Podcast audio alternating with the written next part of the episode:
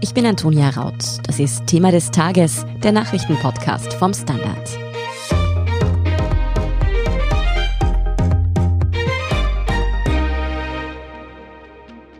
You have stolen my dreams and my childhood with your empty words.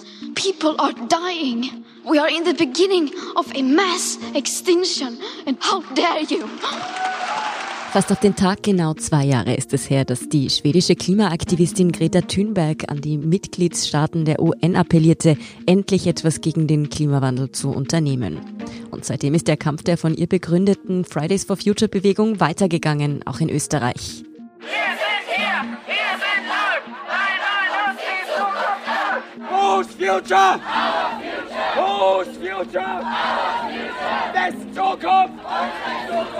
Heute Freitag sind dann weltweit bereits zum achten Mal Klimaaktivistinnen und Klimaaktivisten auf die Straße gegangen zum weltweiten Klimastreik. Auch in Österreich fanden in allen Landeshauptstädten Demonstrationen, Kundgebungen und Protestaktionen statt, die größte davon in Wien mit Tausenden von Teilnehmenden. Während viele junge Menschen diese Klimaproteste unterstützen, kommt aus konservativen Kreisen immer wieder der Vorwurf, dass Schule schwänzen und bunte Transparente den Klimawandel ja wohl nicht stoppen würden. Aber was ist dran an dieser Einstellung? Ich spreche heute mit meinem Kollegen Philipp Brammer darüber, was Fridays for Future bisher eigentlich wirklich weitergebracht hat, wieso man die Bewegung nicht unterschätzen sollte und woran sie im Endeffekt aber dennoch zu scheitern droht.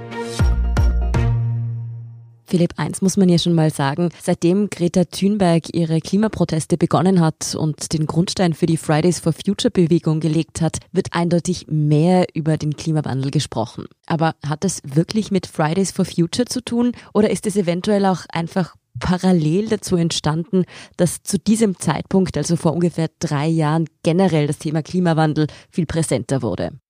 Ja, das kann man natürlich nicht so genau sagen. Das ist wahrscheinlich auch ein bisschen ein Henne-Ei-Problem. Was war zuerst da? Der mhm. Aktivismus oder eben die Awareness? Und es ist natürlich schon so, dass das Klimabewusstsein in den vergangenen Jahren sehr gestiegen ist, aber dass sich das Thema 2019 so auf diese Höhe katapultiert hat, auf der es ja immer noch bleibt eigentlich, das wäre ohne den Klimastreiks und Fridays for Future wohl nicht so passiert, weil sich dort einfach dieser ganze Frust und dieser Ärger über unzureichende Klimapolitik kanalisiert hat und Greta Thunberg war halt da einfach das Gesicht dieser Bewegung und warum sie dann so erfolgreich wurde, ist vielleicht einfach, weil es eine glaubwürdige Erzählung ist. Es geht ja bei Fridays for Future im Gegensatz zu anderen Klima-, Umwelt-, Bürgerbewegungen nichts darum, dass der Wald nicht abgeholzt wird oder eine bestimmte Tierart ähm, nicht ausgerottet wird und geschützt wird und schon gar nicht um irgendwelche abstrakten CO2-Konzentrationen in der Atmosphäre,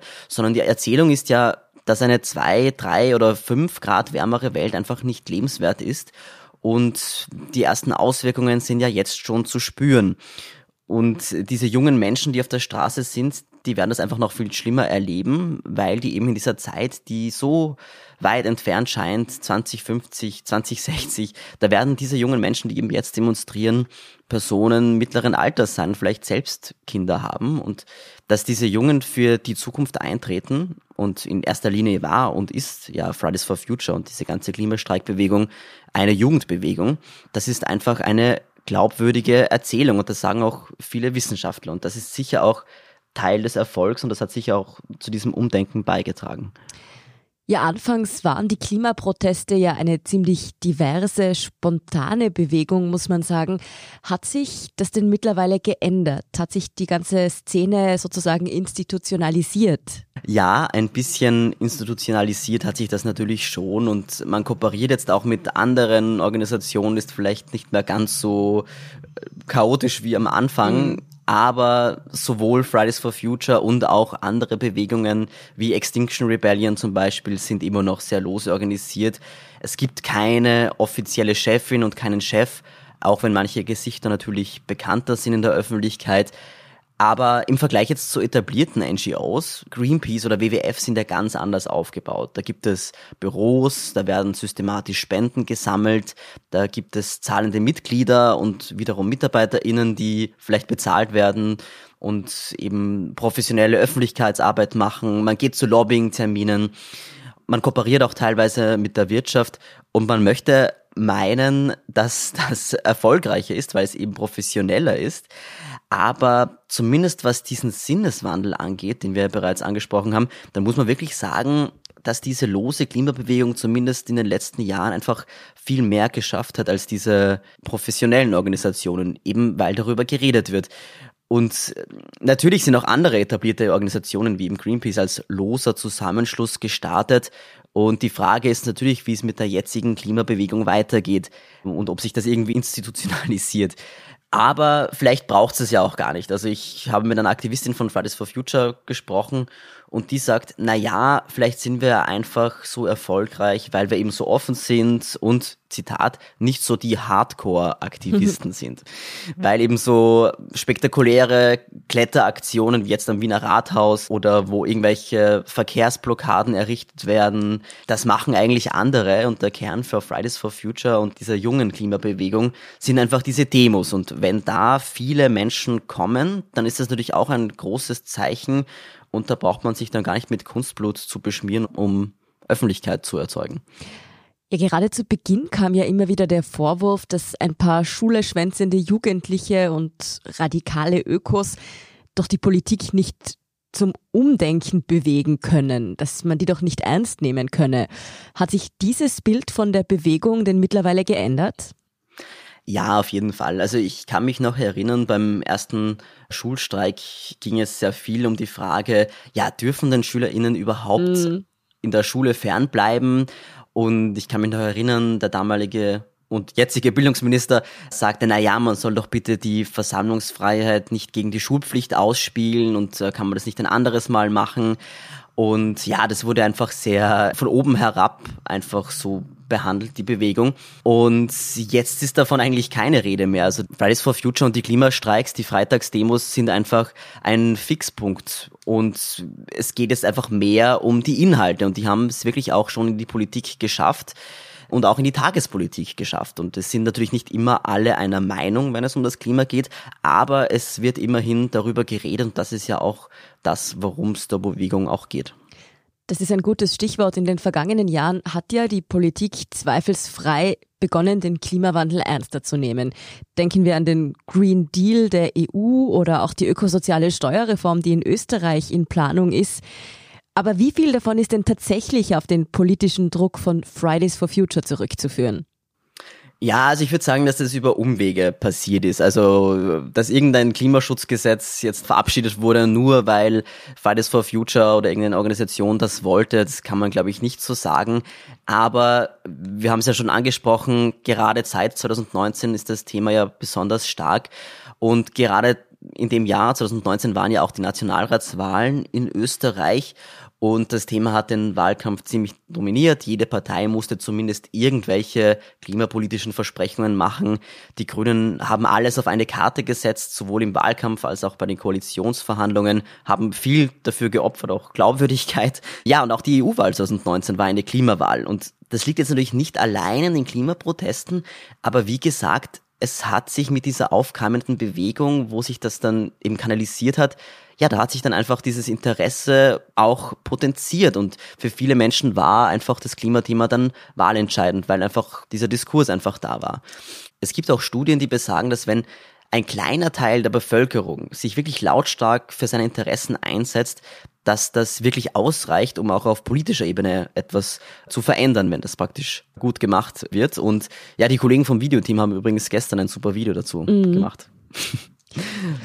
finden Sie auf derstandard.at. ja, genau. Weil du jetzt gerade schon die Maßnahmen der Politik noch einmal angesprochen hast, wenn man da jetzt die Akteurinnen und Akteure aus den Regierungen fragt, dann sind die ja ziemlich begeistert von ihren Maßnahmen.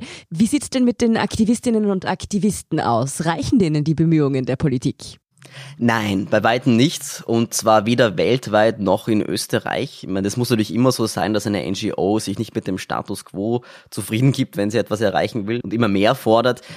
Ja, aber auch wenn man den Aktivismus mal beiseite lässt, sagen auch ExpertInnen, dass zu wenig getan wird, um das 1,5 Grad zu erreichen. Das ist einfach Fakt. Und das ist ja eigentlich auch das, was die Klimabewegung fordert. Das ist ja ganz einfach. Es geht darum, dass die Regierungen ihr selbst gestecktes Ziel, nämlich das Klimaabkommen von Paris, einhalten sollen. Also die Erwärmung der Welt im Durchschnitt nicht auf über 1,5 Grad steigen zu lassen. Und ja, davon sind wir eben weit entfernt. Ein UNO-Bericht, der vor ein paar Tagen erschienen ist, zeigt, dass wir uns eher auf dem Weg zu 2,7 Grad befinden. Und wenn man die Versprechungen noch einrechnet, die noch nicht in Gesetze umgewandelt worden sind weltweit, dann sind es ein paar Zehntel Grad weniger, aber von 1,5 Grad eben weit weg. Und die CO2-Emissionen sind ja im Corona-Jahr eingebrochen. Für 2021 wird wieder der zweithöchste Anstieg an Treibhausgasemissionen in der Menschheitsgeschichte prognostiziert. Und in Österreich stagniert das Niveau auch seit Jahrzehnten. Ja, natürlich wird jetzt mehr gemacht als früher. Bis 2030 sollen in Österreich zum Beispiel keine neuen Diesel- und Benzinautos mehr zugelassen werden. Gas- und Ölheizungen werden verboten, Gasheizungen allerdings erst 2040. Und das alles ist den Fridays halt nicht genug, weil der österreichische Arm fordert etwa zusätzlich zum 1,5 Grad Ziel, dass Österreich schon 2030 aus Öl und Gas aussteigt. Aber wenn es ein Benzinauto noch 2029 zugelassen wird, dann wird es natürlich länger äh, noch auf der Straße fahren und auch der Gasausstieg ist ja noch nicht in Sichtweite. Und sie fordern auch das Ende von sogenannten fossilen Großprojekten, also zum Beispiel dem Lobautunnel. Und das ist ja bekanntlich nicht der Fall und da fordern die Fridays eben viel mehr, als momentan passiert. Wenn jetzt aber beispielsweise auch wissenschaftlich erhobene Daten belegen, dass so wie es momentan läuft, das selbstgesetzte Klimaziel nicht erreicht werden kann. Wieso fallen die Maßnahmen der Politik gegen den Klimawandel trotzdem noch so verhältnismäßig zögerlich aus? Ja, also wer den Edition Zukunft Podcast von Anfang September gehört hat. Ein bisschen Eigenwerbung. Ja, genau. Da geht es darum, warum wir uns mit der Klimakrise so schwer tun und so schwer darüber zu sprechen. Da fiel das Zitat, climate change is the policy problem from hell. Und das wurde auch psychologisch schon untersucht. Das ist einfach ein Problem, die Klimakrise, die sehr weit entfernt scheint, ein Problem, das sehr abstrakt ist, sehr unsichtbar ist. Und der Klimawandel scheint uns auch persönlich nicht besonders zu betreffen. Und da spielen einfach sehr viele kognitive Fehlschlüsse mit rein. Das macht es sehr schwer, das politisch anzugehen und eben sehr einfach, es runterzuspielen oder politisch umzuframen, weil es einfach sehr schwer zu fassen ist. Da geht es dann in der politischen Diskussion oft darum, ja, uns das Auto wegzunehmen und das Schnitzel zu verbieten. Mhm. Und das ist ja eigentlich die falsche Diskussion und da bilden sich dann eigentlich Fronten heraus, obwohl man ja eigentlich ein gemeinsames großes Problem hat. Und es spielt natürlich auch sehr vielen Lobbys in die Hände, die Klimaschutz um jeden Preis verhindern wollen. Ja, dennoch dürfte die Klimawende für uns alle auch nicht so angenehme Aspekte mitbringen im alltäglichen Leben. Ob sich die Politik deshalb jemals zu solchen unangenehmen Maßnahmen bekennen wird und ob sie, wenn sie denn kommen, nicht auch schon viel zu spät sind, darüber sprechen wir nach einer kurzen Pause. Bleiben Sie dran. Guten Tag, mein Name ist Oskar Bonner. Ich habe den Standard gegründet, weil es damals keine Zeitung gab, die mit den Menschen auf Augenhöhe kommuniziert hat. Guten Tag, mein Name ist Michael Grill und ich lese den Standard, weil genau das wichtig ist. Fundierte Berichterstattung, die erklärt und nicht belehrt. Der Standard, der Haltung gewidmet. Ja, Philipp, du hast vorher schon gesagt, das wird oft einmal so verkauft, als wollte uns da die Politik das Schnitzel wegschnappen oder das Autofahren verbieten. Auch wenn das vielleicht ein bisschen überspitzt ist, würden wir wohl doch auf einiges verzichten müssen. Da ist die Frage, das sind unpopuläre Maßnahmen. Werden die von Politikerinnen und Politikern je umgesetzt werden? Ja, das ist die große Preisfrage. Also momentan sieht es, wie gesagt, nicht danach aus, also eher 2,7 als 1,5 Grad.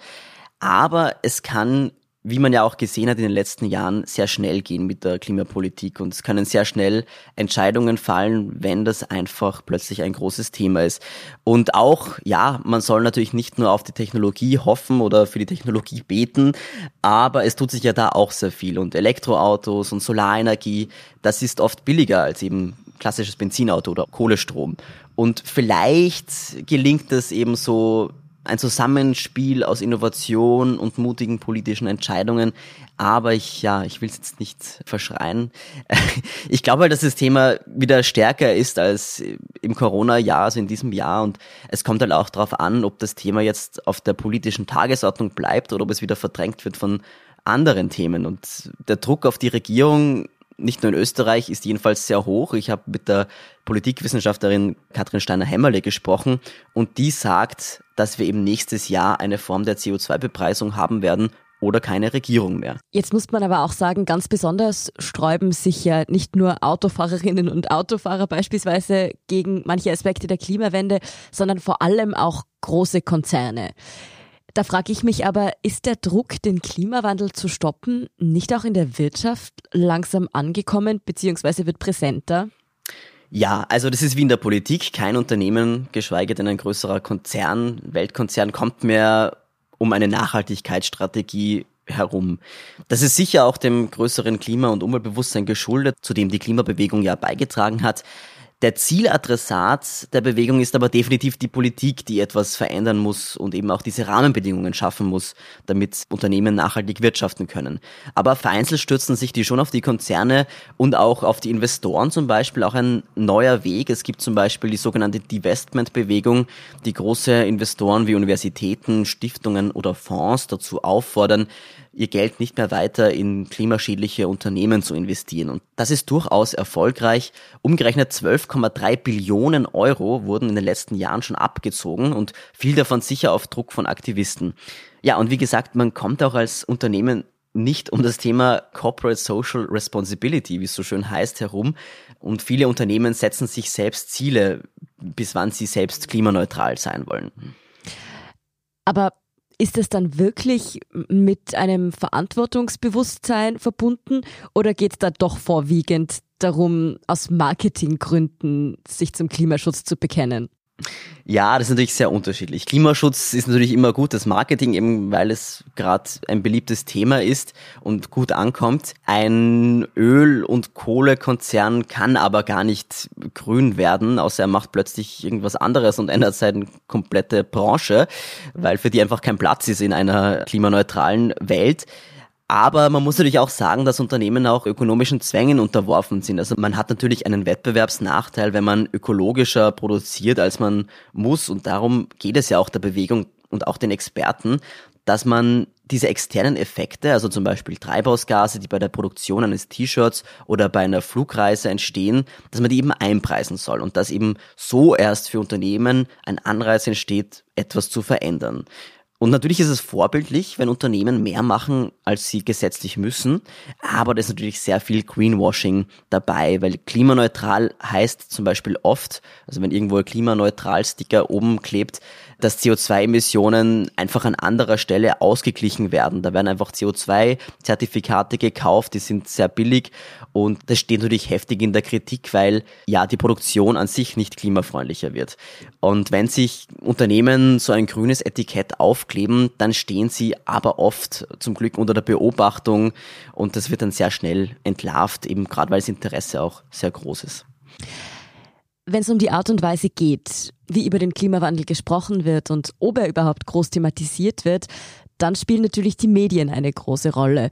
Und bevor die Corona-Pandemie ausgebrochen ist, war das Thema Klimawandel eigentlich wirklich sehr, sehr präsent. War das aber nun eher ein kurzer medialer Hype, der eben durch die globale Pandemie abgeflaut ist? Oder ist es für Fridays for Future nachhaltig gelungen, Klimathemen in den medialen Diskurs einzubringen? 2019 war das wirklich eines der dominierenden Themen in den Medien.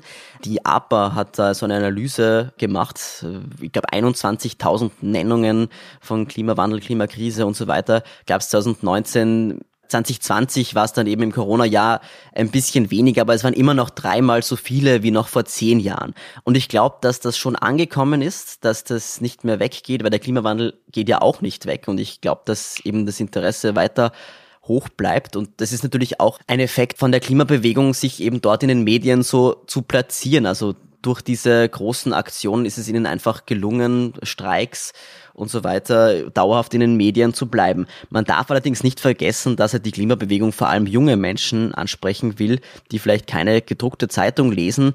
Und in den sozialen Medien ist es ja auch ein großes Thema. Und ohne die sozialen Medien wäre diese globale Klimabewegung ja auch gar nicht so entstanden. Und es wäre auch unmöglich gewesen, so wie heute beim Klimastreik, der ja weltweit stattfindet, das so zu synchronisieren. Und in den sozialen Medien ist noch viel mehr als in den klassischen Medien auch die Möglichkeit, da wirklich aktiv Leute dann für diese Bewegung zu rekrutieren und das gelingt schon ziemlich gut.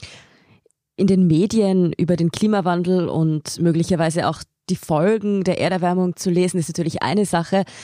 nochmal deutlich spürbarer wird's, wenn tatsächlich die Folgen des Klimawandels auch im Alltag sich bemerkbar machen. Und da war der diesjährige Sommer ja durchaus plakativ Hochwasser, Hitzewellen und das auch mitten in Europa, in Deutschland, in Österreich. Leiten solche Naturereignisse, Katastrophen noch einmal auf eine andere Art und Weise ein Umdenken auch in der breiten Bevölkerung ein? Vielleicht auch bei Menschen, die sich vor zwei Jahren noch über die Klimademos lustig gemacht haben?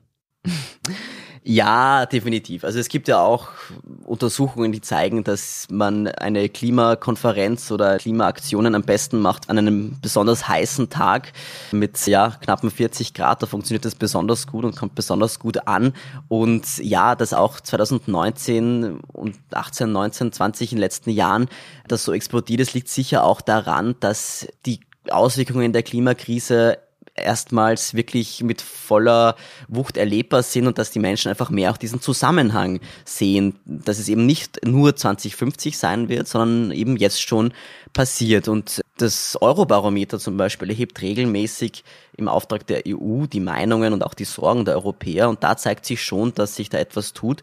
90 Prozent zum Beispiel der Europäer sind sich einig, dass die Emissionen auf ein Minimum reduziert werden müssen. 64 Prozent machen bereits im Alltag was für das Klima. Das ist noch mehr als vor zwei Jahren.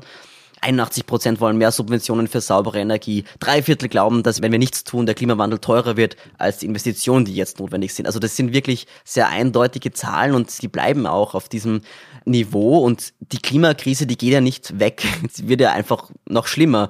Und deshalb glaube ich nicht, dass das ein Hype ist, sondern dass das einfach weiterhin Thema bleiben wird. Und wenn jetzt nicht die nächste Pandemie oder ein Krieg kommt, dann wird es auch von Interesse bleiben. Mhm. Ja, nach allem, was du mir jetzt erzählt hast, kann man, glaube ich, definitiv sagen, dass sich in Sachen Klimabewusstsein einiges getan hat, dass auch Fridays for Future hier viel bewegt hat. Aber ist es denn tatsächlich genug? Ist es tatsächlich eine Trendwende in der Klimakrise, die wir hier spüren? Oder wird es womöglich auf politische Lippenbekenntnisse hinauslaufen, die keine echte Wirkung erzielen oder auch viel zu spät kommen einfach? Ja, ob etwas ein Lippenbekenntnis ist oder ob wirklich was umgesetzt wird, das kann man natürlich erst im Nachhinein sagen. Mhm. Aber selbst wenn die Lippenbekenntnisse umgesetzt werden, ist es immer noch viel zu wenig, wurde errechnet. Dann wären wir eben auf 2,4 Grad ungefähr. Also da müsste einfach noch viel mehr passieren über die Lippenbekenntnisse hinaus. Und die Trendwende ist sicher sichtbar. Also in der EU oder in den USA werden ja einfach schon seit Jahren weniger Emissionen emittiert, zwar langsam, aber doch, das ist natürlich die richtige Richtung. Warum die Emissionen weltweit trotzdem steigen, ist vor allem auf Länder wie China zurückzuführen, die erst ab 2030 anfangen mal wollen, ihre Emissionen zu reduzieren und erst 2060 dann klimaneutral werden wollen. Das geht natürlich alles in die richtige Richtung, aber die Frage ist eben, ob es noch schneller geht. Und das wäre halt schon wichtig, weil es nicht die Frage ist von ein bisschen Klimaveränderung oder viel und 1,5 oder 2 oder 2,3, sondern es gibt ja eben diese sogenannten Kipppunkte. Also wenn irgendwie die Permafrostböden auftauen und dann noch mehr CO2 freisetzen, dann ist das einfach eine Kettenreaktion, die nicht mehr zu stoppen ist. Und da geht es eben darum, ja, diese Kettenreaktion aufzuhalten und bleibt nur zu hoffen, dass es nicht bei den Lippenbekenntnissen bleibt. Mhm. Ja, das sehen bestimmt ganz viele der jungen Menschen, die heute auf die Straße gegangen sind, auch so. Vielen Dank für diese Einordnung, Philipp Bramer. Danke, Antonia. Wir sind gleich zurück. Guten Tag, mein Name ist Oskar Bonner. Ein Job, den man machen muss, ist ein Beruf. Ein Job, den man machen will, ist eine Berufung. Sollten Sie auf der Suche nach letzterem sein, empfiehlt sich ein Blick in den Standard. Es geht um Ihre Einstellung. Jetzt Jobsuche starten. Im Standard und auf Jobs der Standard.at. Und hier ist, was Sie heute sonst noch wissen müssen. Erstens, ab 2024 soll auf die Frage, hast du ein Ladekabel für mich, nicht mehr die Frage, was für eines brauchst du folgen müssen. Dann sollen nämlich Smartphones, Tablets, Kopfhörer und andere kleine mobile Geräte zur Nutzung von USB-C-Ausgängen zum Aufladen verpflichtet werden. Dieses lange angestrebte Ziel will die EU nun endlich umsetzen. Die Regelung soll Spezialanschlüssen einzelner Hersteller, allen voran natürlich Apple, und dem damit einhergehenden Kabelwirrwarr ein Ende bereiten. Bei Apple ist man wenig überraschend gegen den Vorstoß. Es werde dadurch eine Menge Elektroschrott anfallen, was die EU aber eigentlich genau verhindern will. Für Apple gibt es allerdings ein Schlupfloch. Die Regelung gilt nämlich nur, wenn es überhaupt Kabeleingänge am Gerät gibt.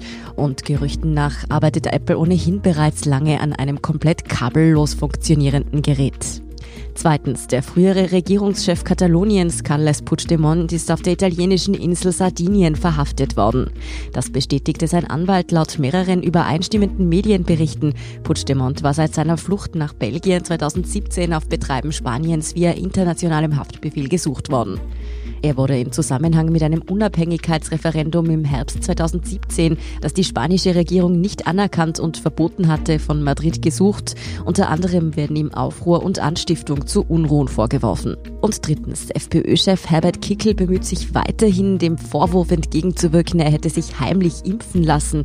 Er hat am Freitag in einer persönlichen Erklärung einen negativen Antikörpertest präsentiert, als Beweis dafür, dass er weder gegen Corona geimpft noch von einer Infektion genesen gewesen ist. Kickel betonte so, die Gerüchte entkräften zu wollen. Der Hintergrund der ÖVP-nahe PR-Berater Wolfgang Rosam hatte Kickel öffentlich unterstellt, sich heimlich impfen lassen zu haben. Gegen diese Behauptung hat Kickel auch bereits eine Klage eingereicht. Mehr über diesen öffentlichen Schlagabtausch und die News zum aktuellen Weltgeschehen finden Sie wie immer auf derstandard.at. Danke fürs Zuhören und auch all jenen, die uns auf Apple Podcasts oder Spotify folgen, uns eine nette Rezension geschrieben oder eine 5-Sterne-Bewertung hinterlassen haben. Und ein ganz besonders großes Dankeschön geht an all jene, die unsere Arbeit mit einem Standard-Abo oder einem Standard-Premium-Abo über Apple Podcasts unterstützen. Das hilft uns wirklich sehr, also auch gern allen Freundinnen und Freunden weiterempfehlen. Verbesserungsvorschläge und Themenideen schicken Sie uns am besten an podcast.derstandard.at. Ich bin Antonia Raut. Baba und bis zum nächsten Mal.